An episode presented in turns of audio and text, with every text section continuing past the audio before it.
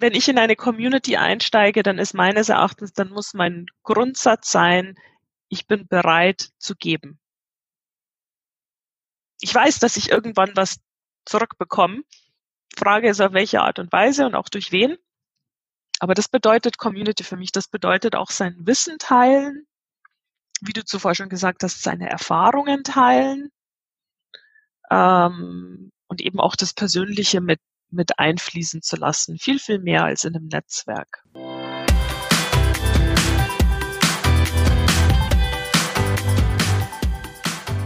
Herzlich willkommen bei Café und Community, der Podcast, wo ich bei meinem Lieblingsgetränk, einem frisch gebrühten schwarzen Kaffee, Geschichten über Communities mit dir teile und dir Tipps an die Hand gebe, wie du deine eigene Community aufbauen kannst.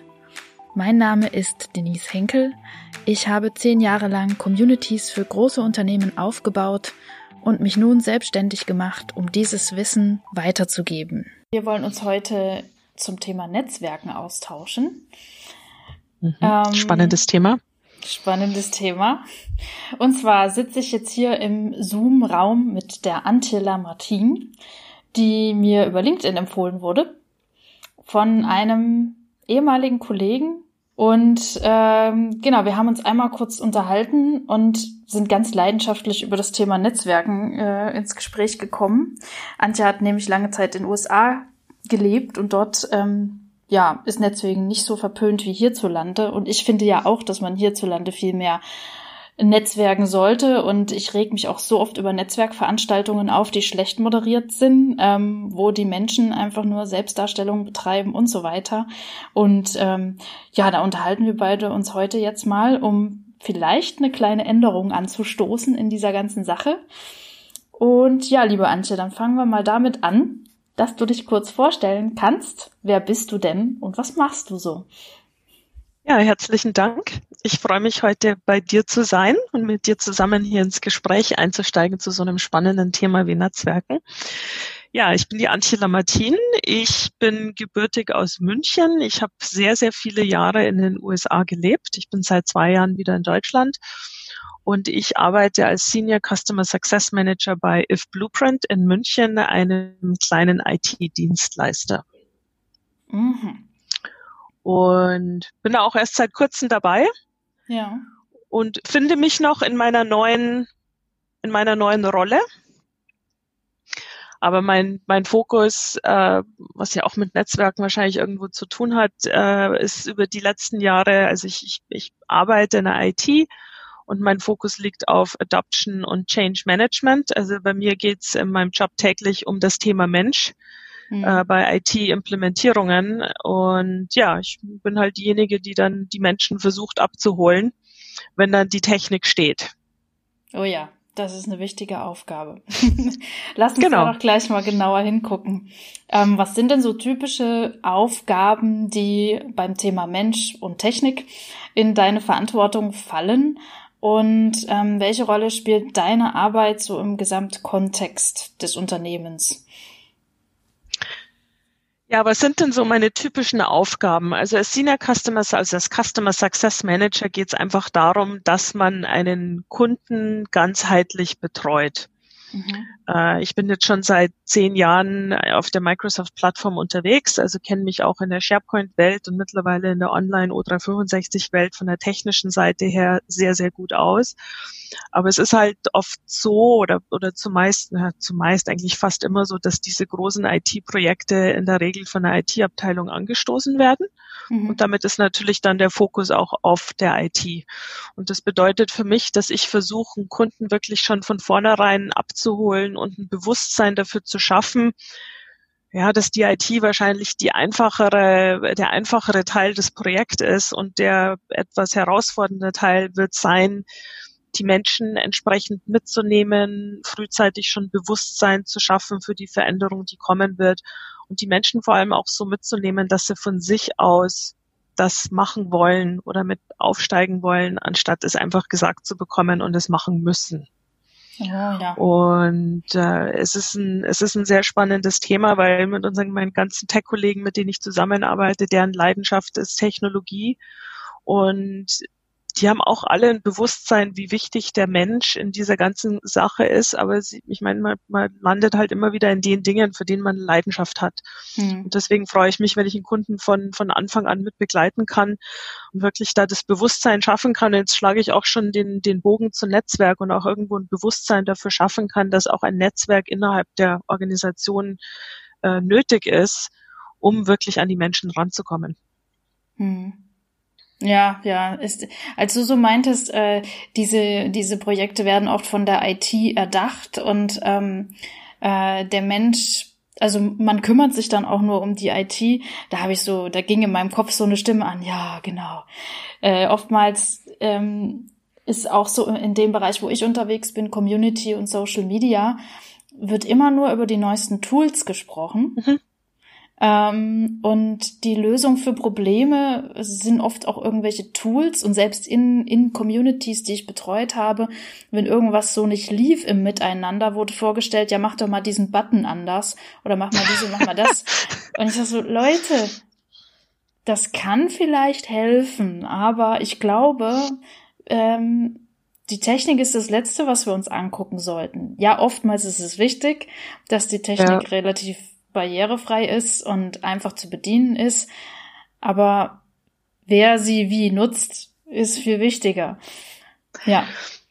Absolut. Und, und also ich, also ich stelle immer wieder fest, wenn, wenn ich jemanden, wenn ich einem Menschen begegne, wo ich einen Widerstand fühle oder wo auch ein Widerstand offen ausgesprochen wird, dann versuche ich mich eigentlich immer in, in die Position dieses Menschen hineinzuversetzen und den auch irgendwo irgendwo gesamtheitlich innerhalb der Organisation zu sehen. Und ich meine, auch wenn ich von mir selber ausgehe, ich, ich habe dann, ich zeige dann Widerstand, wenn ich im tiefsten Inneren Angst vor was habe. Mhm. Und ich meine, jeder spricht heutzutage von Technologie, aber ich bin nach wie vor der Meinung, Technologie generell das Thema ist wahnsinnig überwältigend und ich glaube, sehr viele Menschen verstehen es eben nicht. Und das ist meines Erachtens auch komplett in Ordnung, es nicht zu verstehen, aber das zuzugeben, dass man da vielleicht ein Problem damit hat und dass man sich natürlich dann auch unsicher fühlt, wenn man die Zusammenhänge nicht kennt. Ich meine, das können die wenigsten aussprechen, weil dann würde man zugeben, dass man was nicht weiß. Und in unserer Gesellschaft zuzugeben, dass man es nicht weiß, ist ja auch wirklich, kann ja auch als Zeichen von Schwäche gewertet werden. Mhm. Und da, da sehe ich eine große Herausforderung daran. Aber ja, da bin ich bei dir. In der Regel ist es so, wir, wir werfen Funktionen auf die Menschen zu und sind dann der Meinung, dass das Problem damit gelöst ist. Und im Grunde ist dann überhaupt nichts damit gelöst. Ich habe, ich halte ab und zu Vorträge und eine meiner Folien, das ist ein Bild eines äh, leeren Stadiums, leere Sitze. Mhm. Und da steht dann ganz dick drüber, Technologie does not solve the problem. Genau. Schönes Bild. Ja. Und ähm, es klingt ja jetzt so, als bist du sowohl technisch ein bisschen versiert, weil na, du musst ja die Technik, Technik verstehen, um die Menschen daran zu führen und ihnen zu zeigen, was damit geht. Und als hättest du auch so ein Händchen für die Menschen, vor allen Dingen so ein Einfühlungsvermögen. Wie hast du dir denn diese beiden Skillsets äh, erarbeitet und sie zusammengefügt? Woher kommt denn die Expertise, die dich halt auch zu diesen guten äh, Customer Success Manager macht? Mhm.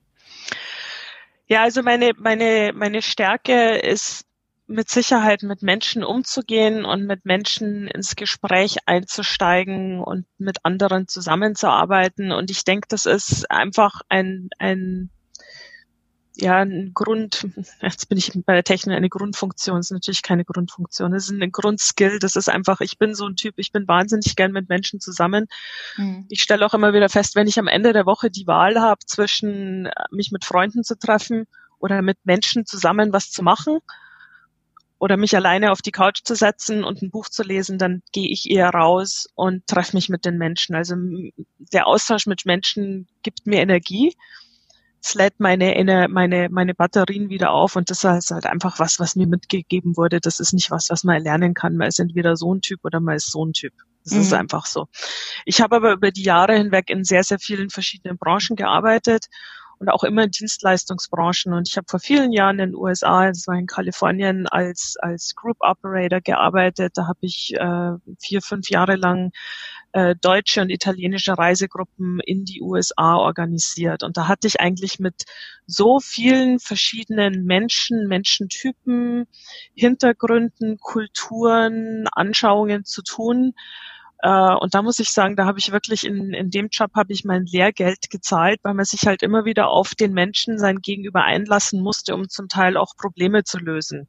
Wenn zum Beispiel irgendwie ein Bus mitten in der Wüste jetzt auf einmal hängen geblieben ist wegen Motorschaden oder wenn eine Gruppe in einem Hotel ankommt und die Zimmer stehen nicht zur Verfügung.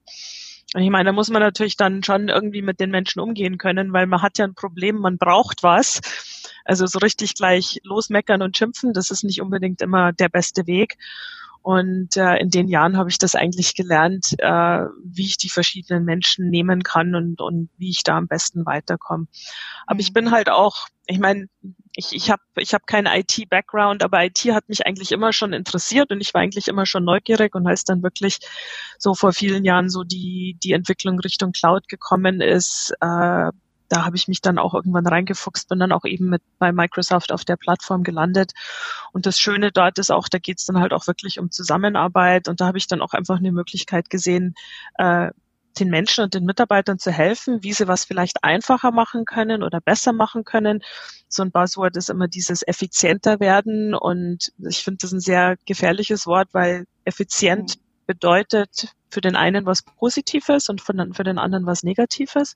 Mhm. Aber dadurch, dass ich eben nicht aus der IT komme, habe ich das natürlich in der Vergangenheit auch erfahren, dass mir irgendwie ein neues Tool aufs Auge gedrückt wurde.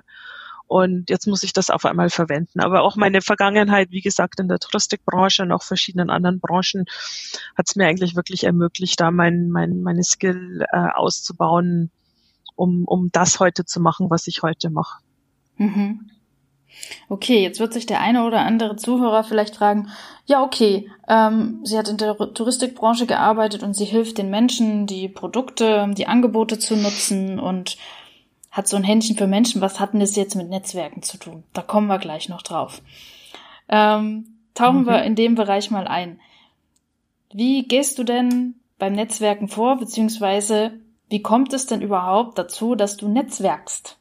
Was sind denn so äh, Gegebenheiten, wo du in, in deiner Rolle ähm, in, in die Situation versetzt wirst, dass du jetzt netzwerken solltest oder könntest? Wie gehst du da vor? Und vielleicht anhand deiner Erfolgsschritte, also was du aus dem Bauch heraus schon immer so tust, wo du erfolgreich zum Netzwerken kommst, ähm, kannst du vielleicht mal herleiten, was so die grundlegenden Schritte sind, die, die man in so einer Netzwerksituation beachten sollte.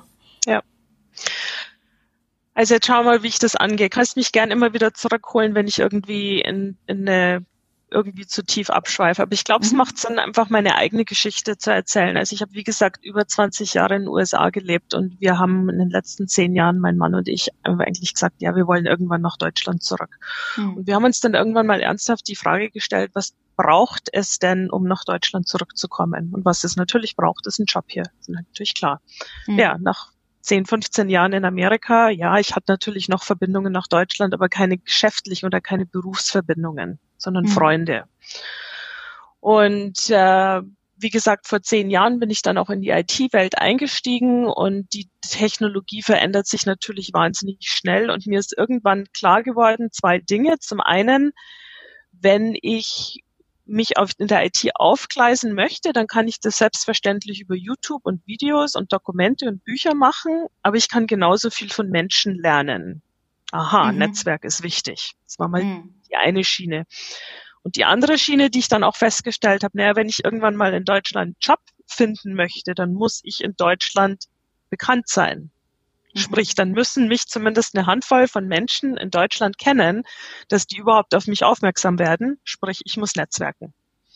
Und ich habe eigentlich mit meinem Netzwerk damals noch in den USA begonnen, wirklich um die Technologie zu erlernen und hatte eben auch das Glück, Netzwerk in den USA hat einen ganz anderen Stellenwert als in Deutschland.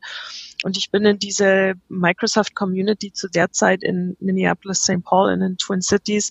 Das ist eine große Community, da sind sehr, sehr viele große Firmen ansässig und die Menschen helfen sich dort einfach gegenseitig, ohne im Gegensatz was von dir zu erwarten.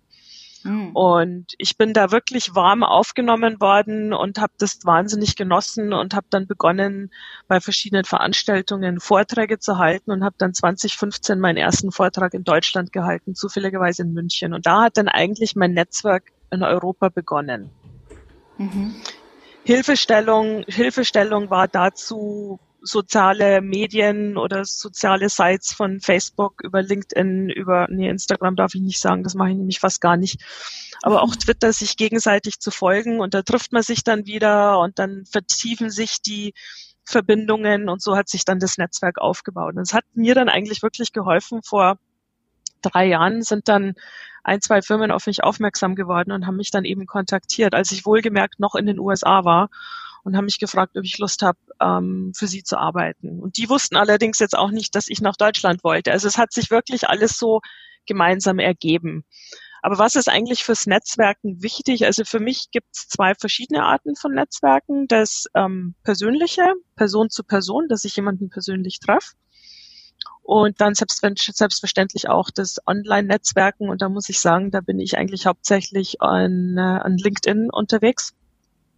Ich habe auch ein Profil in Xing, aber Xing, da nehme ich nicht so wahnsinnig viel mit. Und für mich bedeutet das eigentlich halt auch immer, wenn ich dann in versuche, mein Netzwerk auszubauen, dass ich halt auch genau weiß, ja, dass ich ein Ziel vor Auge habe. Hm. Was möchte ich denn eigentlich erreichen? Ähm, was möchte ich der anderen Person geben? Mhm. Also es ist immer auch ein Nehmen und ein Geben. Und einfach ein, ein Grundsatz, den ich festgestellt habe, man sollte Menschen gegenüber, egal wie sie aussehen, egal wie sie sprechen, egal welche Sprache sie sprechen, egal welchen Hintergrund sie haben, man sollte ihnen gegenüber grundsätzlich offen sein. Mhm. Weil man einfach, ich habe das sehr oft erlebt, mal dem Moment, wo ich versucht habe, eine Person irgendwo in eine, in eine Schublade zu stecken, dann ist am Ende ganz was anderes dabei rausgekommen. Ich weiß nicht, man kann sich auch so selbst in, in Offenheit üben, weil man mhm. im Grunde wirklich nicht weiß, was man denn eigentlich von der anderen Person erfährt. Und da kann es passieren, dass man meint, naja, der eine Kontakt, der ist super, da kommt vielleicht was dabei raus und am Ende kommt nichts dabei raus und dann kommt einer von ganz woanders her und da ergibt sich dann irgendwie was. Also ich finde das immer sehr, ich finde das echt spannend. Ich, also es, ich denke, ich denke, man muss wirklich neugierig sein, neugierig auf den anderen Menschen und wirklich erfahren wollen, was treibt sie, was macht sie, wo kommt sie her. Und wenn das jemand ist mit, mit, aus einem Bereich, mit dem überhaupt nichts zu tun hat, das finde ich umso spannender, weil ich auch oft festgestellt habe, dass da doch irgendwo Gemeinsamkeiten hat, auch wenn man aus, vielleicht aus verschiedenen Industrien oder auch aus verschiedenen Kulturen kommt. Hm. Das finde ich gut ähm, wenn man tatsächlich so rangeht und sagt, ich möchte die Menschen kennenlernen, ich bin neugierig und offen, ich möchte was erfahren und ich möchte vielleicht auch helfen, dann äh, sorgt das ja schon dafür, dass diese Selbstdarsteller, guck mal, hier bin ich, wie toll bin ich, bewundere mich, was ich leider oft genug beobachtet habe auf Netzwerkveranstaltungen, dass es halt so weit nicht kommt und ähm, tatsächlich man auch was Neues lernen kann. Ja, also um zwei ich versuche jetzt nochmal zusammenzufassen, die grundlegenden Schritte, die du genannt hattest. Mm, das eine war, ähm, ein Ziel zu haben. Mhm. Also zu wissen, warum will ich jetzt Netzwerken? In deinem Fall war das ja, ähm, dass ihr überlegt hattet, zurück nach Deutschland zu gehen. Ähm, da brauchtet ihr natürlich auch einen Job. Und dass du damals als du in den USA angefangen hast zu netzwerken, da ging es darum, dass du dein Wissen aufbauen wolltest in diesem IT-Bereich. Das war da Richtig. das Ziel. Mhm. Richtig, ja. Ähm, okay, also Ziel. Warum? Dann das nächste, ähm, was ich so rausgehört habe, war ähm, auch die Ressourcen anzugucken und zu schauen, ähm, was kann ich geben. Also nicht nur was, was will ich mir mitnehmen, das ist natürlich auch wichtig zu wissen, aber auch was kann mhm. ich geben. Und das dritte ähm, war Offenheit und Neugierde, sich einzulassen auf diese Menschen, wirklich jedem gegenüber ja. offen zu sein ähm, und es auch dieses Ziel unbedingt zu haben, die Menschen kennenzulernen und über die was zu lernen. Ja. Und das dann natürlich ergebnisoffen. Absolut ergebnisoffen, weil das, ja, du hast es so schön gesagt. Ich meine, wenn Netzwerken unterwegs ist, auf so Netzwerkveranstaltungen, also ich ich weiß nicht, wie dir das geht, aber ich merke das eigentlich sehr, sehr schnell, wenn mir gegenüber jemand, ja, was ist da der richtige Begriff? Unehrlich ist vielleicht nicht der richtige Begriff, aber sich profilieren wollen oder seine eigenen also jemand, der sich wirklich wahnsinnig in den Vordergrund drängt oder wo du wirklich merkst, die Person ist rein aufs Geschäfte machen aus und versucht für sich da was mitzunehmen. Und ich habe eigentlich immer wieder festgestellt, also das ist einfach meine Vorgehensweise. Ich habe das aber auch bei anderen beobachtet, dass man bereit sein muss, ein bisschen was von sich preiszugeben. Und ich denke wirklich, wenn man das Geschäft nicht im Fokus hat, hm. dass dann Geschäft oder geschäftlicher Erfolg über das Netzwerken automatisch sich einstellt. Ich denke, aber eine Eigenschaft, die man dabei haben muss, auf alle Fälle ist Geduld. man, man, muss ja neu, Neugierde, neugierig sein und, und aber auch geduldig sein. Und für mich ist eigentlich Netzwerken dann am besten, wenn ich wirklich tolle Gespräche habe und am Ende dann vielleicht sage, Mensch, das hat jetzt einfach so Spaß gemacht, mit dieser Person zu, zu sprechen und diese neuen Dinge zu erfahren. Und es ist dann am Ende auch wirklich meistens über diese, diesen persönlichen Kontakt und dieses persönliche Verstehen, dass man vielleicht dann irgendwann später, das mag Wochen, Monate, vielleicht aber auch Jahre später irgendwann auf einmal zusammenkommt und sich dann eine Möglichkeit ergibt, irgendwie zusammenzuarbeiten. Ich meine, man mhm. muss sich ja in erster Linie riechen können, um es mal so salopp zu sagen.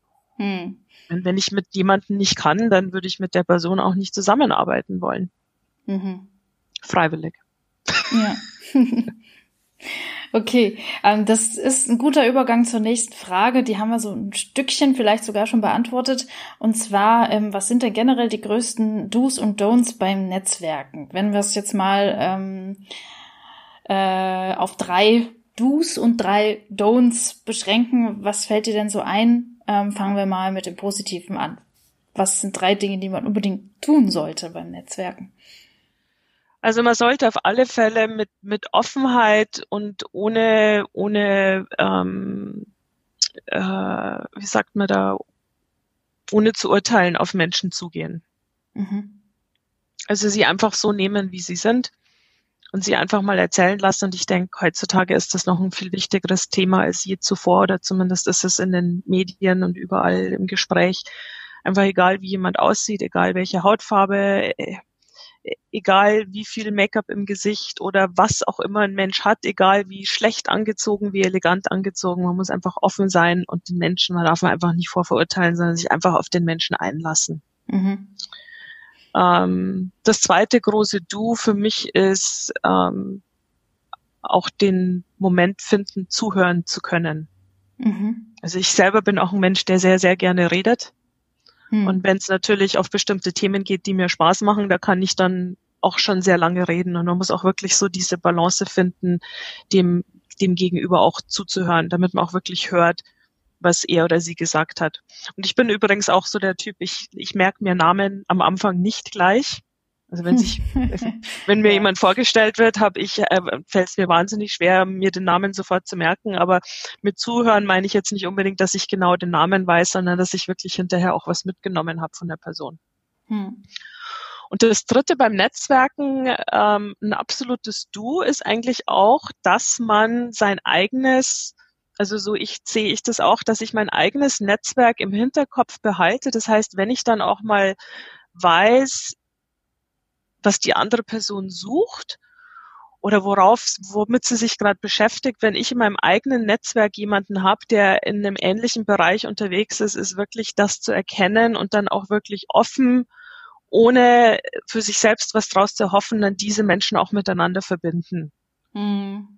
Oh, und, ja. und ich weiß nicht, manchmal macht mir das, manchmal ist es für mich viel befriedigender, wenn ich zwei andere Menschen miteinander verbinden kann, als wenn ich da jetzt selber sage, ja toll, da ergibt sich jetzt was draus. Es ist wirklich, ja. es ist Netzwerken, es ist Geben und Nehmen und man muss sich auch ab und zu da wirklich mal hinten anstellen. Ja, ja, dieses andere zu vernetzen ist halt auch genau das, was ein Community Manager macht. So, ja. und ähm, das habe ich bei mir selbst auch beobachtet wenn ich eine Community aufbaue und ich ähm, stelle Fragen oder hau Inhalte raus und die Leute reagieren drauf, das ist schön und gut. Ähm, was ich aber noch viel toller finde, ist, wenn ich merke, dass in den Kommentaren unter einem Beitrag die Leute anfangen, miteinander ins Gespräch zu kommen. Wenn ich es geschafft habe, durch einen Impuls die Leute dazu zu bringen, sich einander zu öffnen, das ist halt, das ist richtig geil. Ja. Schon super, gell? Hm. Ich finde das Sehr auch toll. Schön. Ja. Und wo wir jetzt so schön schwelgen, äh, können wir uns der dunklen Seite zuwenden und gucken, ähm, was sollte man denn wirklich nicht tun beim Netzwerken? Was sind dann so die drei größten Fauxpas, die man sich leisten sollte oder die man vermeiden sollte? Ja, das ist eigentlich so fast schon der Gegenpol zu den ersten Dingen, die ich gesagt habe. Aber ich denke, der, der, also der erste Fauxpas ist eigentlich für mich, wenn jemand nicht authentisch ist und auch unehrlich ist. Und das, mhm. das, man sieht eigentlich durch Menschen da auch relativ schnell durch. Mhm. Ähm, also für mich das äh, unehrlich sein, ähm, das ist was beim Netzwerken, da, da stehe ich überhaupt nicht drauf. Also da mhm. habe ich ein Problem damit. Da entferne ich mich dann auch relativ schnell. Ähm, das nächste beim Netzwerken ist eben auch wieder dieses, wenn man dann wirklich sich mit jemandem unterhält und die Person sagt was, von dem man noch nichts gehört hat, dass man auch Dinge einfach mal wertfrei stehen lässt und nicht sofort seine eigene Meinung irgendwie kundtut. Und auch wenn man, ich meine, wir haben ja alle eine Meinung zu jedem Thema, aber auch wenn man dann wirklich in so eine Diskussion einsteigt, dass man das dann auch wirklich respektvoll macht. Weil Tatsache ist, man kennt den anderen Menschen nicht, man weiß nicht, was der alles erlebt hat und dass man da wirklich einfach höflich bleibt und den einen von dem anderen einfach nicht einen überbügelt. Das ist absolut, das ist ein absolutes No-Go. Mm. Ja. Mm. Ja. Und, und das dritte beim Netzwerken, das, das fällt mir eigentlich gerade LinkedIn ein. Es ist dann vielleicht äh, das, das ähm, mehr in den sozialen, im sozialen, in den Online- Netzen, äh, sich mit jemandem zu finden. Also wenn sich jemand mit mir verbindet und mich dann wirklich zu spammt mit irgendwelchen Sales-Sachen. Oh Gott. Ja, also äh, da sehe ja. ich, also das, das sehe ich dann auch nur rot. Aber auch ein Do oder ein Don't, da fällt mir jetzt schon noch eins ein, weil wir jetzt gerade bei in Person waren, aber auch online ist auch vor allem in den Online-Medien. Ich persönlich, also für mich ist es sehr wichtig, dass sich jemand auch ähm, vorstellt oder dass ich einen Bezug dazu habe. Also ich bekomme mhm. Einladungen auf LinkedIn und ich schaue mir dann auch die Person an und schauen, ob wir irgendwas gemeinsam haben. Und wenn ich eine Gemeinsamkeit sehe und ich die Person persönlich nicht kenne und von der Person auch nicht gehört habe, dann akzeptiere ich diese Anfrage schon ab und zu. Mhm. Aber ich persönlich, das ist für mich ein großes Du. Ich verschicke LinkedIn-Einladungen nur mit einer kurzen mit einem kurzen Satz, wo ich mich auf ein Gespräch oder auf irgendeine Interaktion beziehen kann mhm. damit der andere Mensch mich auch zuordnen kann. Ja.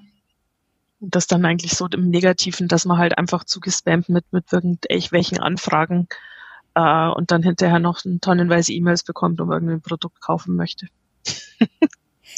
ja, das macht leider die Runde. Ich sehe das immer öfter, dass Leute sich darüber aufregen, dass, dass ihnen das passiert, dass sie Kontaktanfragen auf LinkedIn annehmen und fünf Minuten später kommt der Sales Pitch und ähm, ja, ja. Finde ich und, auch nicht so toll. Also ich habe noch nicht mal ein Problem mit dem Sales Patch, weil Sales-Leute müssen auch überlegen, aber ich überleben, aber ich habe dann ein Problem mit einem Sales Patch. Ich meine, das ist ein gutes Beispiel, ist Recruiter. Ich meine, ich arbeite in der IT-Branche und wenn, wenn mir ganz heiß eine Position angeboten wird, wo es um Entwicklung geht, dann muss ich einfach zurückschreiben, es tut mir leid, Sie haben sich mein Profil nicht durchgelesen. Mm. Next. das meine ich eben auch mit, mit aufmerksam sein und, und wirklich auf den anderen auch eingehen. Ja, statt Gießkannenprinzip. Genau. Okay. Ja.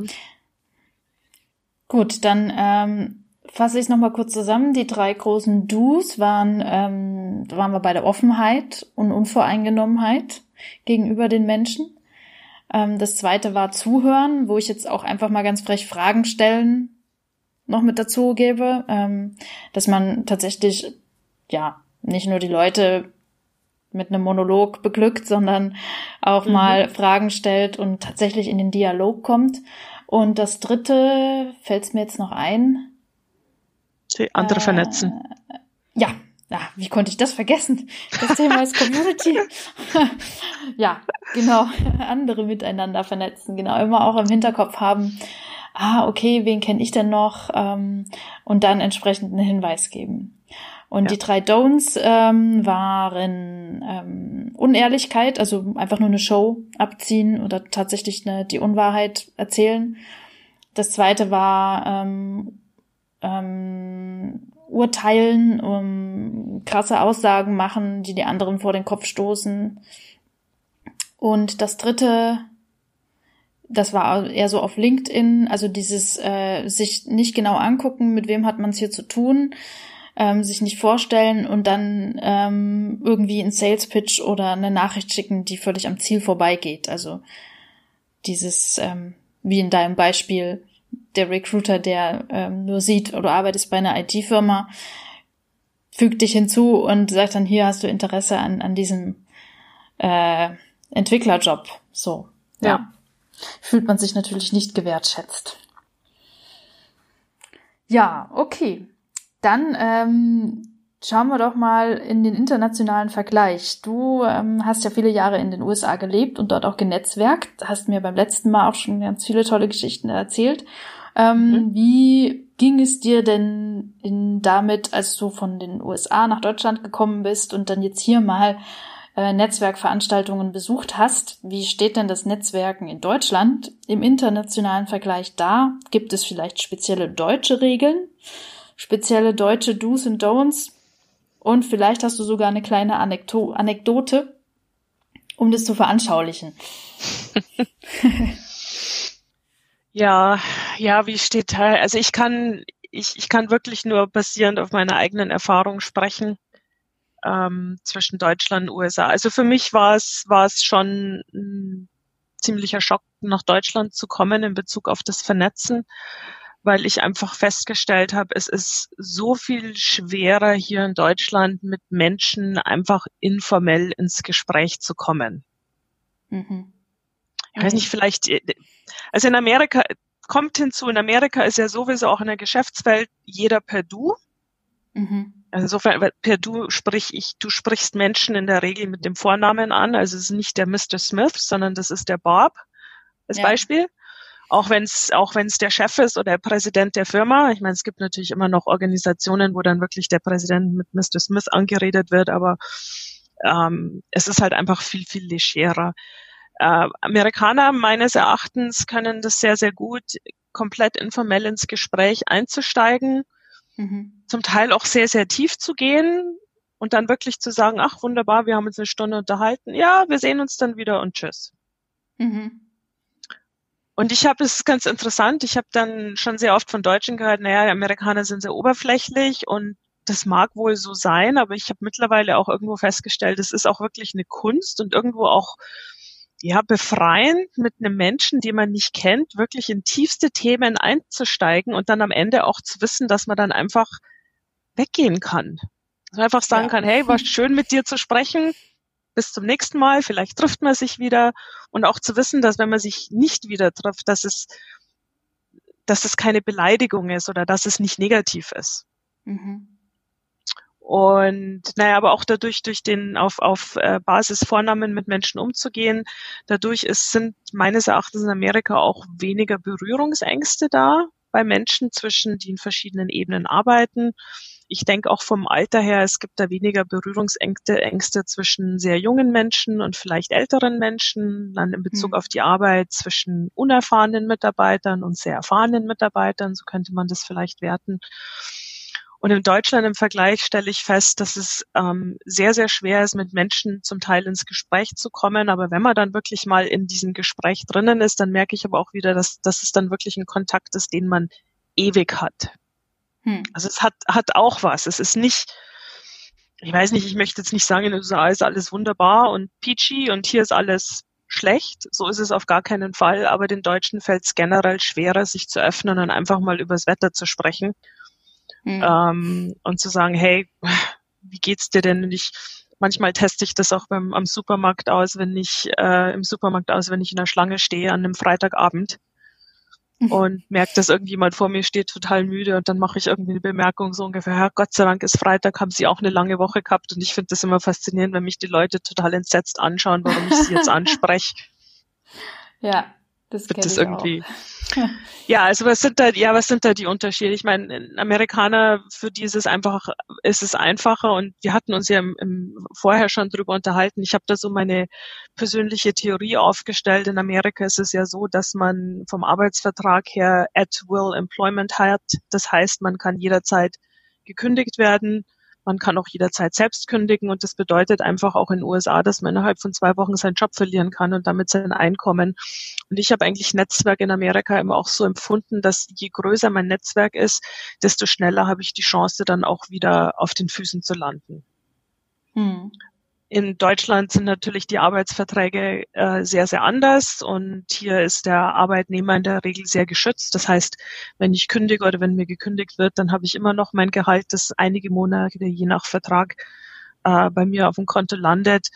Und äh, ich denke, ich bin nicht ganz so sehr abhängig vom Netzwerk. Und dann habe ich natürlich ja auch noch Arbeitslosengeld, das ich beantragen könnte. Also ich rutsche wirklich nicht komplett durch. Und in Amerika ist es halt schon so, dass man zwar sehr rapide aufsteigen kann, man kann aber auch ganz schnell, ohne eigenes Zutun übrigens, äh, kann auch eine Krankheit sein oder eine Naturkatastrophe. Oder mhm. wir, wir sehen es jetzt Corona äh, es kann einem halt auch ganz schnell der, der Boden unter den Füßen weggezogen werden. Und das ist, das ist meine eigene Theorie. Ich, ich habe es noch nicht getestet, aber das ist einfach vom Gefühl her. Hm. Zu dem Schluss bin ich gekommen. Aber ja, ich habe schon, ich, ich hatte mal einen Kollegen, der zu mir meinte, ja, Antje ist, ist ich, verschiedene Freunde haben mir den Spitznamen Queen of Networking gegeben, weil es mir einfach leicht fällt. Und der Kollege meinte mal zu mir, komm, wir gehen hier auf diese Netzwerkveranstaltungen. Mir fällt sowas total schwer. Zeig mir doch mal, wie man sowas richtig macht. Mhm. Und äh, wir sind dann auf eine Gruppe von vier, fünf Leuten zugegangen und ich habe halt versucht, die mal so anzuchatten. Und da waren zwei Ältere mit dabei und drei Jüngere und das war eine jährliche Veranstaltung, die stattgefunden hat. Und ich meinte eben, ja, das ist ihr erstes Mal hier auf der Veranstaltung. Und war erstmal Schweigen in der Runde. Also ich habe ich hab irgendwie nichts zurückbekommen von den Menschen. Und irgendwann sind sie dann doch ein bisschen eingestiegen und dann war halt die Antwort von den beiden, na, es war nicht das erste Mal von den Jüngeren, ja, das erste Mal. Und dann kam es mir fast so vor, als wenn die Jüngeren die Älteren angeschaut haben, ob sie denn weiterreden dürfen. Aber es war halt einfach eine homogene Gruppe von fünf Personen und wir haben die Runde nicht geknackt. Also ich habe dann auch noch um Tipps gebeten ja. worauf ich mich denn hier vielleicht konzentrieren sollte. Also es waren auch wirklich offene Fragen, also nicht Ja- und Nein-Fragen, sondern, ja, erzählen Sie doch mal. Aber ja. nee, wir haben da einfach nicht dazu gehört. Und damit sind wir auch in dieses Gespräch nicht eingestiegen. Und da mhm. muss ich auch wieder dazu sagen, also wenn mir sowas passiert, da das nehme ich dann halt auch auf die leichte Schulter und sage, ja, mei, dann soll es halt nett sein. Also im mhm. Englischen sage ich dann immer so schön, your loss, not mine. Mhm. das ist deren Verlust, nicht meiner. Ja, da fällt mir vielleicht äh, ein, ein Tipp, den ich auch äh, geben würde, ähm, ein, ähm, dass man nach Möglichkeit alleine auf Netzwerkveranstaltungen geht. Mhm. Weil dann äh, fällt man nicht in diese Falle, in die diese fünf Personen getappt sind, dass man halt zusammenhängt ähm, und sich nur miteinander austauscht und nicht offen ist für andere. Und ja, der Sinn einer Netzwerkveranstaltung ist ja das Netzwerken. Richtig. Ja. Ich denke halt auch, also jetzt wo du das so sagst, wenn ich an die Veranstaltung zurückdenke, ich habe dann also, was ich auch grundsätzlich bei Netzwerkveranstaltungen mache, ist, dass ich mich bewusst an einen Tisch hinstelle oder hinsetze, wo ich die Menschen nicht kenne. Mhm. Auch wenn die im Gespräch sind, das vor, vor ein paar Monaten war ich, und vor ein paar Monaten, das war im Februar, war ich auf einer Veranstaltung und da haben sie dann Happen gereicht und das waren so Stehtische und da waren auch einige Damen im Gespräch und ich fand das interessant. Die haben mich in das Gespräch sehr, sehr schnell aufgenommen. Aber es, da ist es, also in Deutschland ist es auch viel schwieriger, in so Gespräche reinzukommen. Also auch die Menschen, das ist fast ähm, so ein bisschen, als wenn Menschen in Deutschland hier weniger über einen eigenen Tellerrand hinausschauen und auf einmal merken, da steht jemand daneben, wie können wir die Person ins Gespräch mit reinbringen. Hm. In den USA ist das viel einfacher. Ja. Ja, ich habe auch ähm, weil du meintest, so diese Supermarktschlangen-Geschichte. Dass du da die, die Menschen ansprichst, sowas ähnliches, ähm, weil ich habe ja mal fünf Jahre in England gelebt und die sind ja auch sehr gut im Smalltalk und das habe ich natürlich auch gewisserweise übernommen und dann, als ich noch dort lebte, habe ich meine Freundin in Berlin besucht und statt, glaube Berlin Ostbahnhof war ich in, in, in der Drogerie ähm, und wollte mit der Kassiererin einfach einen netten Plausch mhm. führen, ja, wie man das halt in England da kannst du mit jedem Kassierer einen kleinen Plausch halten. Die freuen sich, das ist einfach total easy. Die konnte damit überhaupt nichts anfangen. Die, die, die, die hat gewirkt, die hat sogar fast so ein bisschen beleidigt gewirkt, da, dass ich jetzt ihre Zeit verschwende mit, mit irgendwelchen, mit einer Aussage übers Wetter oder so. Oder auch, als ich in, nachdem ich fünf Jahre im Ausland gearbeitet habe in England, zum ersten Mal in einer deutschen Firma wieder war, Mhm. Ähm, in England hat das wunderbar funktioniert. Es gab so eine große offene Küche und wenn du dann dort warst und es kam zufällig ein Kollege vorbei, dann konntest du, äh, hattest du so Ankerpunkte anhand von denen du eine Konversation starten konntest. Zum Beispiel das frische Obst oder heute hat jemand Geburtstag, da steht ein Kuchen oder keine Ahnung. Einfach irgendwas, mhm. was du im Raum siehst und wenn es die Klamotte ist, die die Person anhat, dass du ein Kompliment machst, darüber bist du in ein Gespräch eingestiegen. Das war immer so dieser Anker und das habe ich in Deutschland auch versucht, in der Firma, wo ich dann gearbeitet habe. Und die eine Kollegin meinte irgendwann zu mir, Denise, warum führst du ständig Selbstgespräche? so, ne? Sie kommt in die Küche oder sie ist in der Küche, ich komme in die Küche und äh, da steht eine Schüssel Äpfel und äh, ich sage dann, oh cool, es gibt Äpfel. Und meine Erwartung war, sie sagt, ja, voll cool, oder? Ähm, mhm. Welche magst du am liebsten? Oder, ha, ich sollte mal mehr Obst essen, was weiß ich. Irgendwas, das man als Aufhänger nimmt, um in Gespräch zu kommen. Und für sie war das, Denise führt Selbstgespräche. Statt zu denken, dass es Äpfel gibt, sagt die das laut. Was soll das? Und es, äh, ja, das war ein, ein witziges Erlebnis, was mir so äh, die unterschiedliche Sichtweise auf dieses Phänomen äh, Gesprächaufhänger äh, finden äh, gezeigt hat. Ähm, ja, und in dem Fall hatten die sich tatsächlich mit der Zeit mir angepasst. Also sie, sie am Anfang war sie irritiert und ähm, später äh, äh ist sie darauf eingestiegen und hat sich sogar selbst angeeignet. Ähm, so in Gespräche einzusteigen. das freut mich wirklich, das zu hören. Und ich weiß nicht, vielleicht, also Netzwerk hat natürlich auch sehr viel mit meinem Beruf zu tun, wo es um Adoption und Change geht. Und ich stelle eigentlich fest, das Netzwerken ist auch innerhalb von Firmen so wahnsinnig wichtig. Es ist in diesen informellen Gesprächen über die Schüssel Apfel, die in der Küche steht, hm. über, über diesen Einstieg kommt man dann auf andere Themen, auch persönliche Themen, zum Beispiel, wie es dem Kind am Abend beim Fußballspiel ergangen ist.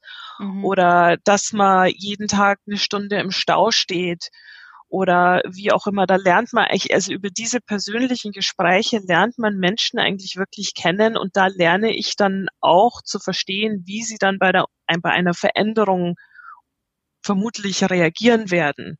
Mhm. Weil wenn mir jemand erzählt in der Küche oder irgendwo im Aufenthaltsraum von einem Unternehmen oder Organisation, wie schwierig das für sie ist, ihre Kinder, ihre drei Kinder in, in alle Himmelsrichtungen zu Sportveranstaltungen zu fahren, dann weiß ich schon, ah, das ist ein Mensch, der hat über die Arbeit hinaus wahnsinnig viel zu tun. Und mhm. diese Person gibt sich für andere Menschen hin, für die Kinder. Das heißt, mhm. wenn ich jetzt mit einer riesigen Veränderung in der Firma daherkomme, dann kann ich davon ausgehen, dass es der Person wahrscheinlich etwas schwerer fallen wird, einfach deswegen, weil man nur so viel Energie für solche Dinge hat. Nicht, weil sie es nicht mhm. will sondern weil sie halt mhm. auch vieles anderes auf dem Tisch hat. Und deswegen finde ich diese persönlichen Gespräche so wahnsinnig wichtig, weil man halt wirklich einen Menschen auf eine andere Art und Weise kennenlernt und man, man lernt ihn über die Geschichten kennen, die er erzählt und über diesen Austausch. Und da kann ich immer davon ableiten, wie ein Mensch tickt und wie ich dann mit so einem Menschen umgehen kann, sowohl in, in Situationen, wo alles wunderbar läuft, allerdings auch in, in anderen Situationen, wo es halt nicht so rund läuft. Und genau in den Momenten, wo es nicht rund läuft, da ist es sehr wichtig, dass man sich auch wirklich kennt und immer noch offen aufeinander zugehen kann. Und das ist ja. für mich das A und O des Netzwerkens und warum ich Menschen ja. kennenlernen will. Absolut. Es ist auch eine super Überleitung zum nächsten Themenschwerpunkt. ähm, jetzt gehen wir nämlich, tauchen wir ein bisschen in das Thema Community ein und mhm. ähm, Du hast gerade so ein paar Dinge erwähnt, die ich zum Teil auch in meiner letzten Podcast-Episode berichtet habe. Da ging es darum, ähm, welchen Vorteil hat denn eine Community, wenn man zum Beispiel eine Antwort auf eine Frage sucht? Warum sollte mhm. man nicht einfach ähm, äh, einen Experten fragen oder ähm, die best, das bestbewertetste Produkt auf Amazon jetzt einfach kaufen, sondern stattdessen tatsächlich, mein Beispiel war ein Bohrer, man, man will ein Regal an die Wand bringen und man braucht einen Pressschlag. Wie heißt das nochmal? Naja, so ein Bohrer, der ein Loch in die Wand. Bohrer, glaube ich. Ja, genau, Schlagbohrer. Also ein Bohrer, der ein Loch in der Wand bringt, die halt sehr hart ist. Ne? Und dass man halt, wenn man jetzt in eine Community geht, um nach diesem Bohrer zu suchen, kann es passieren, dass die Menschen fragen, wozu brauchst du denn den Bohrer? Du erzählst dann deine Geschichte, warum mhm. du auch dieses Regal an die Wand bringen möchtest. Und es kann sein, dass du eine Antwort kriegst, die ähm, dazu führt, dass du das Regal überhaupt gar nicht erst baust. Weil eine andere Lösung die viel bessere ist. Und das ist so diese Magie von Communities und das ist auch die Magie von Gesprächen über eine Schlüssel Apfel auf den Tisch, mhm. ähm, dass du durch diese Geschichten, durch diesen sanften Einstieg Hintergrundinfos kriegst, die dich befähigen, diesen Menschen auf eine völlig unerwartete Art und Weise zu helfen und dem noch mehr zu geben.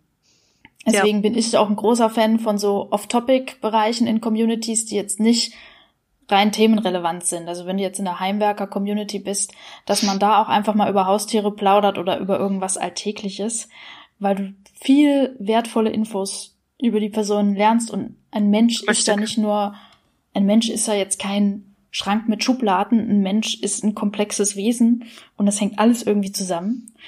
Und ähm, da komme ich zu der Frage, lange Überleitung. Ähm, würdest du denn sagen, ein Netzwerk zu knüpfen ist das gleiche wie eine Community aufzubauen? So von deiner Erfahrung her.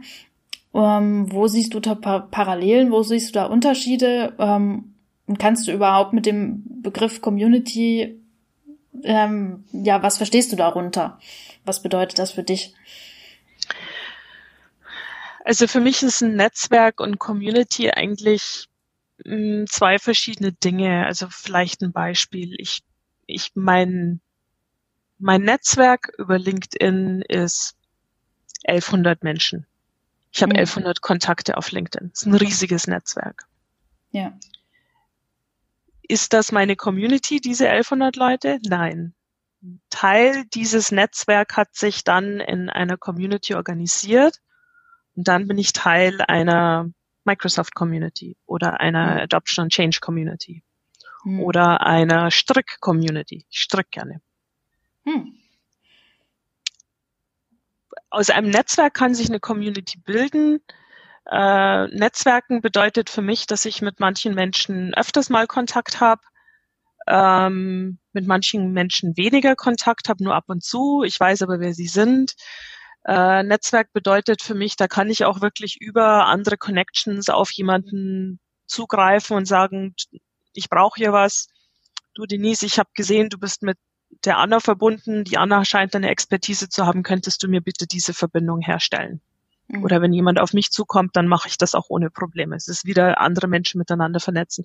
Community bedeutet aber wirklich für mich auch ähm, mehr von sich selbst zu geben, auch mehr persönliche Zeit mit einzubringen. Netzwerken für mich, das ist natürlich, das funktioniert einfach, das, das macht man so neben, na gut, für, für mich ist es so, ich mache es halt so nebenher, das gehört einfach dazu.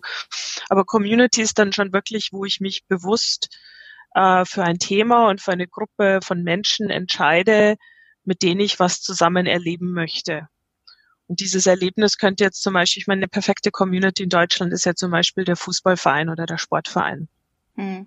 Da hat man ein gemeinsames Ziel, man möchte sich körperlich betätigen, äh, noch dazu in der Sportart, die einem Spaß macht. Da ist die, da sind die Eltern mit dabei, da sind die Geschwister mit dabei, vielleicht auch die Großeltern und die Cousine. Und da gibt man auch wirklich seine persönliche Zeit ab in der Community. Und es ist ein Geben und es ist ein Nehmen. Ich meine, man mag in einem Sportverein vielleicht seine, seine monatlichen Gebühren zahlen, aber man hilft dann trotzdem zusammen mit, wenn man ein Sommerfest organisieren möchte und man bringt seine eigene Zeit mit rein und seinen eigenen Aufwand.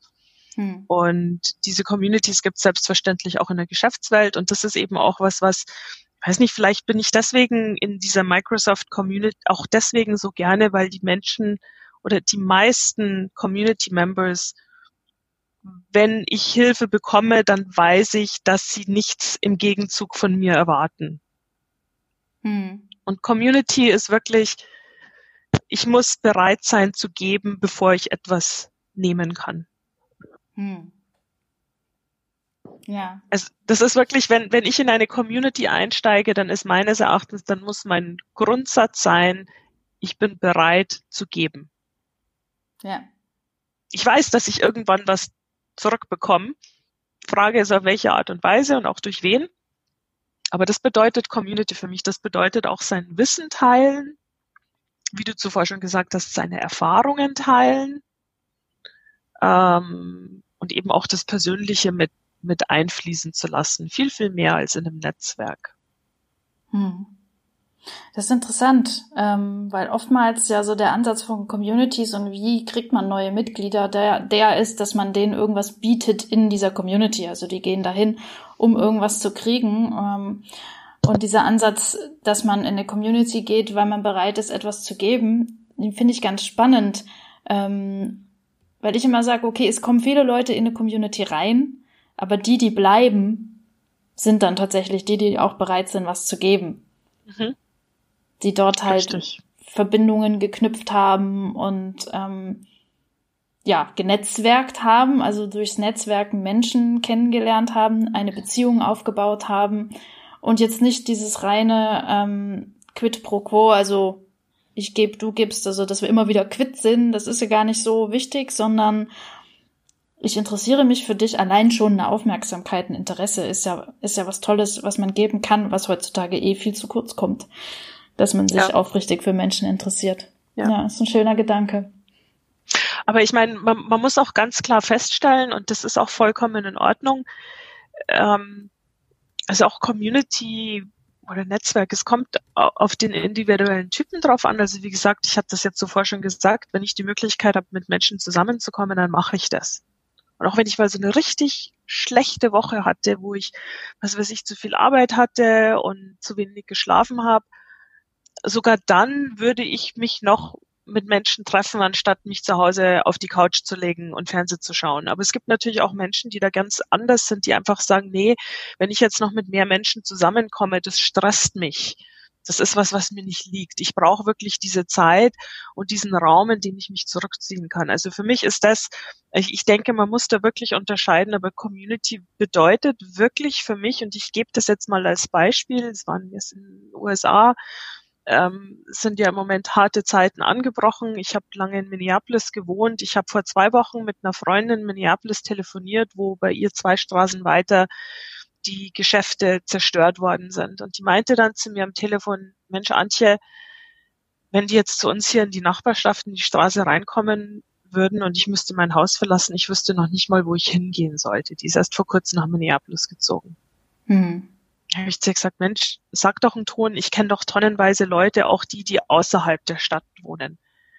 Und habe ich zu ihr gesagt, soll ich dich mit jemandem in Verbindung setzen, wo du hinfahren könntest und übernachten könntest, wenn du es müsstest? Ja, bitte.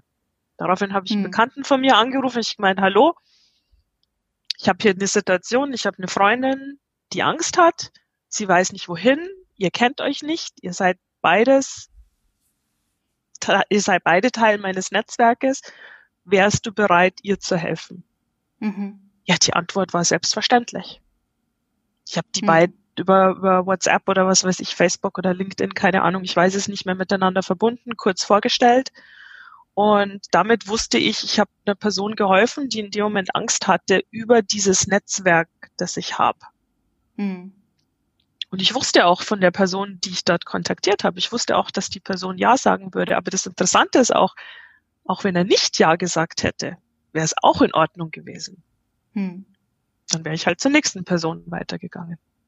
Deswegen, man, ja. man, also es, ist, es muss freiwillig kommen und man muss auch verstehen und das auch akzeptieren und es ist nichts Schlechtes, dass nicht jeder Mensch so tickt. Das ist vollkommen in Ordnung. Es kann ja nicht jeder ja. so ticken. Ja.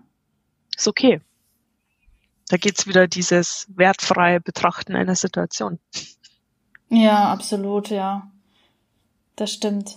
ich, ich habe mich da auch ein Stück weit verändert. Ich weiß noch, als ich relativ frisch von England wieder nach Deutschland kam und auch auf Netzwerkveranstaltungen ging und mit Leuten ins Gespräch kam, habe ich sehr viel geurteilt, ähm, weil die alle äh, so furchtbar langweilige Gespräche geführt haben, ähm, weil die nur gefragt haben, wo kommst du her, was arbeitest du, also so Fakten abgefragt haben und ich habe die sehr verurteilt dafür, dass die so einfallslos sind, aber das mittlerweile mache ich das nicht mehr.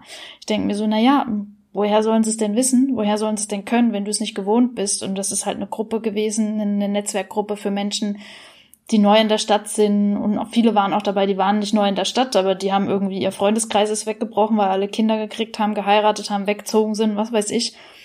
Die waren noch nie in der Situation, dass sie sich neu vernetzen mussten. Woher sollen sie es können?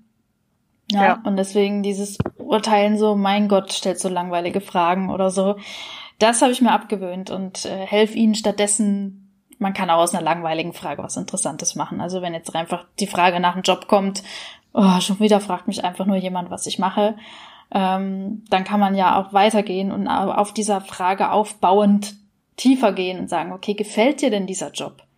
Wenn ja, was gefällt dir denn daran? Und dann, hu, dann kommt man in interessante Sphären. Oder wenn der Job nicht gefällt, auch interessant. Dann kann man da fragen, was würdest du denn stattdessen machen, wenn du es dir aussuchen könntest? Also Richtig. man kann da auch was Interessantes draus machen.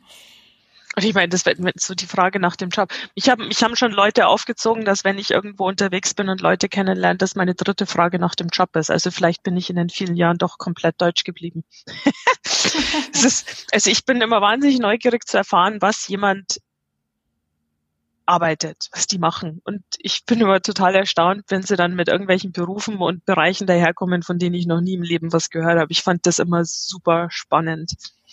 Ja. Aber ich, aber ich denke auch, wenn ich jetzt, wo du das so sagst, wenn ich mir jetzt da Gedanken drüber mache, ich glaube, ich mache das wahrscheinlich auch deswegen, weil ich so dann auch wieder versuche, diese Person irgendwo einzuordnen. Ja, ich meine, es ist ja für jeden Menschen immer das Einordnen der Dinge, um eine gewisse Struktur zu haben. Mhm. Vielleicht ja, frage ich, vielleicht stelle ich die Frage deswegen. Ja, es lässt sich da viel äh, weiterer Gesprächsstoff auch daraus ableiten. Richtig. Und äh, ich meine, wir sind halt die meiste Zeit unseres, unseres Lebens auf Arbeit. Also ja, das stimmt das allerdings. ist wirklich ein zentraler Teil. Ne? Ja. Und es ist eine relativ unverfängliche Frage, als so hast du Kinder. Ja. Das ist dann schon wieder so persönlich. ja, genau. Gut, dann ähm, schauen wir mal in die Zukunft. Mhm. Ähm, wie schätzt du denn das ein, vielleicht auch angesichts der derzeitigen besonderen globalen Situation? Ähm, wie siehst du denn die Entwicklung in den Bereichen Netzwerken und Communities in, in der Zukunft, wenn du mal jetzt in die Kristallkugel gucken könntest? Ja, ist eine spannende Frage. Ähm also ich ich denke, die Menschen, die schon in Communities, die Menschen, die in Communities und Netzwerken aktiv sind, ich glaube, die haben im Moment eine Herausforderung, weil sie nicht so können, wie sie bisher wollten. Hm. Also jetzt einfach das, das, äh, dieses physikalische, physikalisch Distanz halten. Ich denke, das fällt sehr vielen Menschen sehr schwer. Es fällt auch mir schwer. Ähm, ich sehe aber jetzt auch durch diese Zeiten, in denen wir jetzt leben mit diesem Virus, äh, sind wir jetzt vielleicht auf einmal mehr gezwungen, uns auf eine Community zu besinnen. Hm. Und ich meine, das mag einfach beginnen in der Nachbarschaft, in der Straße, in der man wohnt oder vielleicht auch in einem Stadtviertel. Äh, ich finde das total schön, die verschiedenen äh, Hilfestellungen, die eben losgegangen sind mit Menschen, die vielleicht das Haus nicht verlassen können oder dürfen. Wie kann man die unterstützen? Ähm, ich habe ich hab die letzten, ich unterstütze seit zwei Monaten, also seitdem keine, seitdem die Kinder nicht mehr in die Schule durften, unterstütze ich ähm, Schulen, zwei, drei Schulen. Und da ist mir aufgefallen, da arbeite ich mit Lehrern zusammen und da habe ich gelernt, dass Lehrer mh, mm, zwar mit, mit vollem Herzen ihrem Job mit dabei sind, ich habe aber auch festgestellt, dass die einen sehr, sehr strukturierten einen Arbeitstag haben und über ihren regulären Arbeitstag hinaus nicht unbedingt in einer Community an einer Community teilnehmen, also Community mit anderen Lehrern. Und das habe ich deswegen festgestellt, weil wir eben dort, weil ich eben auch bei der Nutzung von Microsoft Teams unterstütze und da ist mir sehr, sehr oft die Frage gestellt worden, naja, wenn Sie jetzt hier dann diese Schulung gemacht haben, wie finde ich denn dieses heraus oder wie lerne ich jenes? Und für mich ist das ganz natürlich dadurch, dass ich in der IT arbeite, dass ich mich ständig weiter informieren, weiterbilden muss. Also ich bin auch am Wochenende ständig auf LinkedIn und weiß, weiß ich welchen Websites unterwegs, wo ich einfach mitlese, um mich selbst weiterzubilden. Und da habe ich gelernt, dass das für äh, Lehrer nicht unbedingt die Regel ist. Hm. Die sind aber jetzt dazu gezwungen, die nehme ich jetzt als Beispiel, die sind jetzt dazu gezwungen, in eine Community einzusteigen, weil sie sich jetzt überlegen müssen, wie sie diese Software nutzen. Manche haben wirklich Herausforderungen damit und manch andere sind da voll auf begeistert und steigen ein. Die spannende Frage ist jetzt, naja, wenn jetzt die Kinder wieder in die Schule gehen dürfen, was bei uns diese Woche angefangen hat, und wenn mhm. jetzt hoffentlich dieser Virus unter Kontrolle sein wird, ist denn dann, wird denn dieser Community-Gedanke weiterleben? Mhm. Ich weiß es nicht. Also ich persönlich denke, es braucht wahrscheinlich mehr als drei Monate Corona, und noch mhm. was krasseres, dass so ein Community-Gedanke sich so richtig in den Köpfen der Menschen verankert. Hm. Weil es einfach einfacher ist, wieder in seinen eigenen Trott zurückzufallen. Es geht uns ja allen so. Hm. Also insofern, äh, ich, ich denke, dass sich Community im Netzwerk jetzt mit Sicherheit, ähm, dass das gestärkt wurde in den letzten Monaten. Ähm, ich bin mir aber nicht sicher auf der anderen Seite dadurch, dass wir halt jetzt auch alle ständig online unterwegs sind. Also ich denke, da ist auch so eine gewisse Müdigkeit, die jetzt schon einsetzt und das merke ich auch bei mir selber. Es gibt sehr viele Online-Events und ich suche mir jetzt wirklich ganz, ganz genau aus, an welchem ich auch teilnehme, weil es halt einfach auch anstrengend ist, vor dem Computer, vor dem Laptop zu sitzen und zehn Leute über den Laptop anzuschauen, als wenn ich in einem Raum bin und mich zwischen Menschen physikalisch bewegen kann. Und sei es denn, ich setze mich mal in die Ecke mit einem Glas Wein in der Hand und beobachte einfach mal. Ja, absolut, ja. Also ich, ich, ich weiß es nicht. Also ich habe schon das Gefühl, Netzwerk und Community ist, ist definitiv stärker geworden in den letzten Monaten. Ich bin mir aber nicht sicher, ob das so bleiben wird. Da habe ich ähm, also ich glaube, kurzfristig kann ich mir vorstellen, dass wir wieder in einen alten Trott zurückfallen, aber ich glaube auch, dass vor allem Communities da so einen Boost bekommen haben, der sich dann wahrscheinlich, wo sich wo sich die positiven Seiten langfristig zeigen werden. Weil wenn ich jetzt eine Community gefunden habe in der Zeit, die mir wirklich gefällt, hm. dann bleibe ich wahrscheinlich auch dabei. Mhm. Okay. Na, dann also schauen vielleicht, wir mal in einem Jahr, wie es dann aussieht. Ja, das ist eine schwere Frage. Ich weiß es nicht. Ich meine, es kommt natürlich auch darauf an, in welcher Community man selber unterwegs ist, gell? Mhm. Ja, ist gar nicht ja. einfach. Ich weiß es nicht. Hm. Es dauert, Communities brauchen halt auch Zeit zu wachsen und weil man, man tritt dabei, weil man in dem Moment irgendwie einen Impuls hatte. Ähm, das heißt aber nicht, also nur ein Bruchteil der Leute, die dazukommen, sind aktive Mitglieder und um deine Aktivität herzustellen, brauchst natürlich auch Vorbilder. Das muss ja auch vorgelebt Stimmt. werden, was möglich ist. Ja. Und das geht, glaube ich, in der Zeit so ein bisschen unter. Und wenn wir es schaffen würden, ähm, wenn das ganze Chaos sich ein bisschen gelegt hat, ähm, tatsächlich die Beispiele rauszupicken, wo es richtig geil gelungen ist und die sich als Vorbild zu nehmen, zu sagen, okay, lass uns jetzt dauerhaft eine positive Veränderung anstreben und nehmen uns das mhm. als Vorbild, dann denke ich, kann das gelingen. Ja, ja, gebe ich dir recht. Ich, ich denke auch, dass man halt auch nicht vergessen darf, dass man als Mensch nur in so vielen Communities auch unterwegs sein kann. Hm. Weil der Tag halt nun mal nur 24 Stunden hat. Ja. Und da muss man sich halt auch irgendwann wirklich die ehrliche Frage stellen, wie viel Zeit möchte ich für eine Community aufbringen? Und da hängt es natürlich auch für, von dem Thema ab, wie begeistert man dafür ist. Und ich stelle mir diese Frage im Moment mit dieser Unterstützung für Schulen. Ich mir denke, ja, da habe ich so eine Handvoll von Lehrer, die sind mit einer absoluten Begeisterung dabei. Und da muss ich mir jetzt halt auch irgendwann die Frage stellen, kann ich ihnen die, diesen Lehrern helfen, in der Community zusammenzukommen? Aber du hast vollkommen recht, es muss vorgelebt werden, es muss jemanden geben, der diese Community führt. Und wenn wir wiederum davon ausgehen, dass Community bedeutet, dass ich bereit bin, mehr zu geben als zu nehmen, dann muss man auch eine Begeisterung für die Community und für das Thema haben. Mhm. Ja.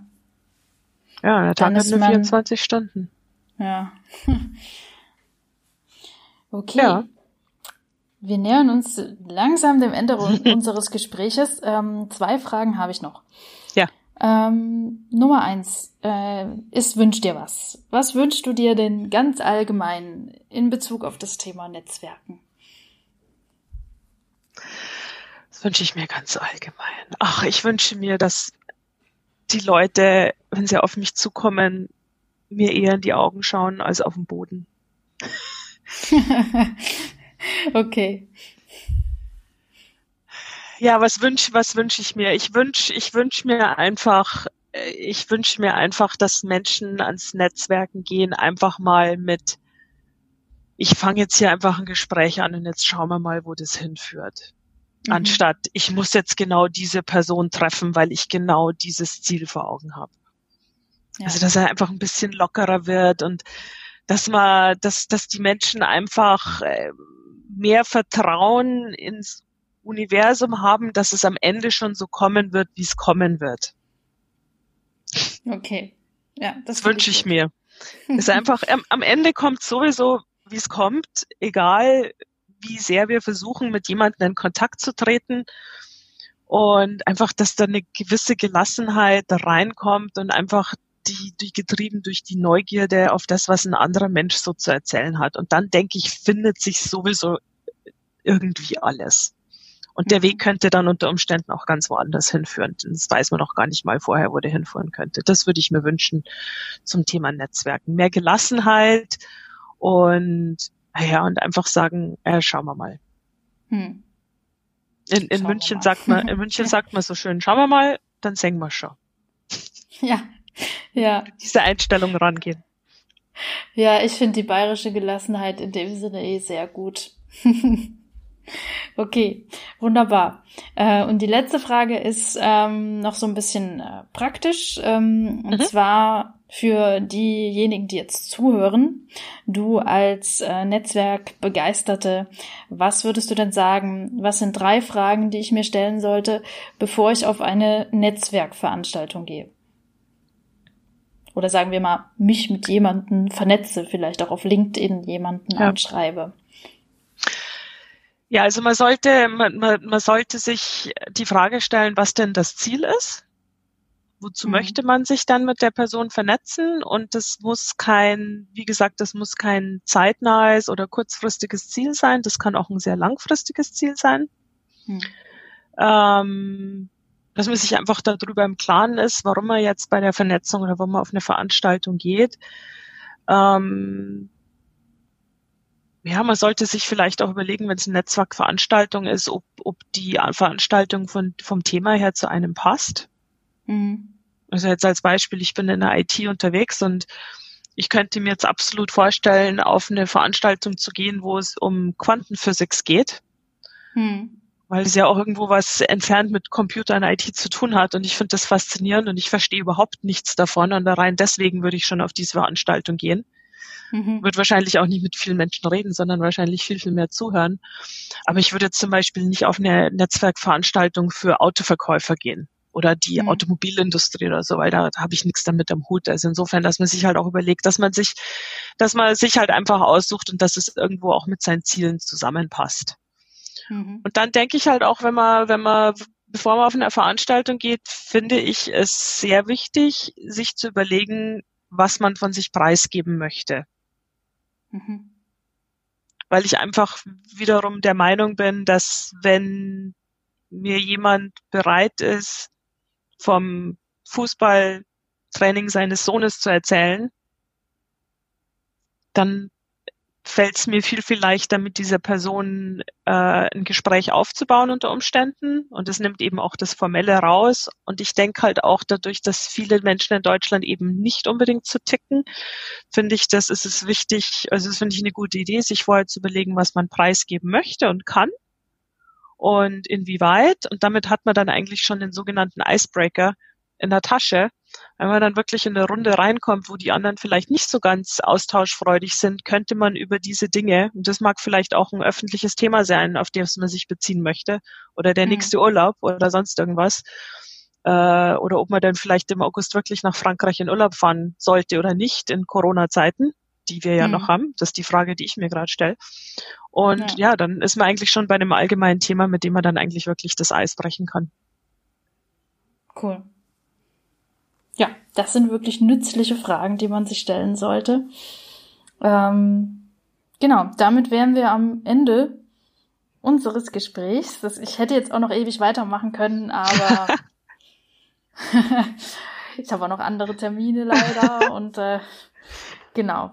Man hat ja auch es hat sehr viel Spaß gemacht. Das freut mich. Ja, mir hat's auch Spaß gemacht und ich denke, ähm, wer zugehört hat, kann sich auf jeden Fall jede Menge mitnehmen zum Thema Netzwerken, zum Thema Communities und hat jetzt hoffentlich Bock, auf eine Netzwerkveranstaltung in der Nähe zu gehen. Ja, und ich meine, da kann, da kann ich eigentlich am Ende nur noch das hinzufügen, was ich immer sage. Und das fände ich jetzt nochmal spannend, wenn ich irgendwo einen Vortrag halte, das sage ich immer zum Publikum. Warum sind Sie gekommen? Vor allem, wenn es ums Netzwerk geht. Warum sind Sie gekommen? Vernetzen Sie sich. Hier ist mein LinkedIn-Kürzel. Bitte vernetzen Sie sich mit mir. Hm. Und sagen Sie vielleicht auch noch in der Einladung, dass Sie hier in meinem Vortrag waren oder dass Sie dies oder jenes gelernt haben. Und mhm. ich sage das schon seit eh und je und die wenigsten tun's. Hm tun sehr, sehr wenig. In Deutschland tun es die wenigen, tun es die wenigsten. In Amerika machen es mehr Leute. Also deswegen kann ich auch wieder nur sagen, wäre doch super, auch wenn Zuhörer das hören, dass sie einfach mal sagen, ich vernetze mich jetzt einfach mal und dann Bezug nehmen auf diesen Podcast. Das fände ich super spannend.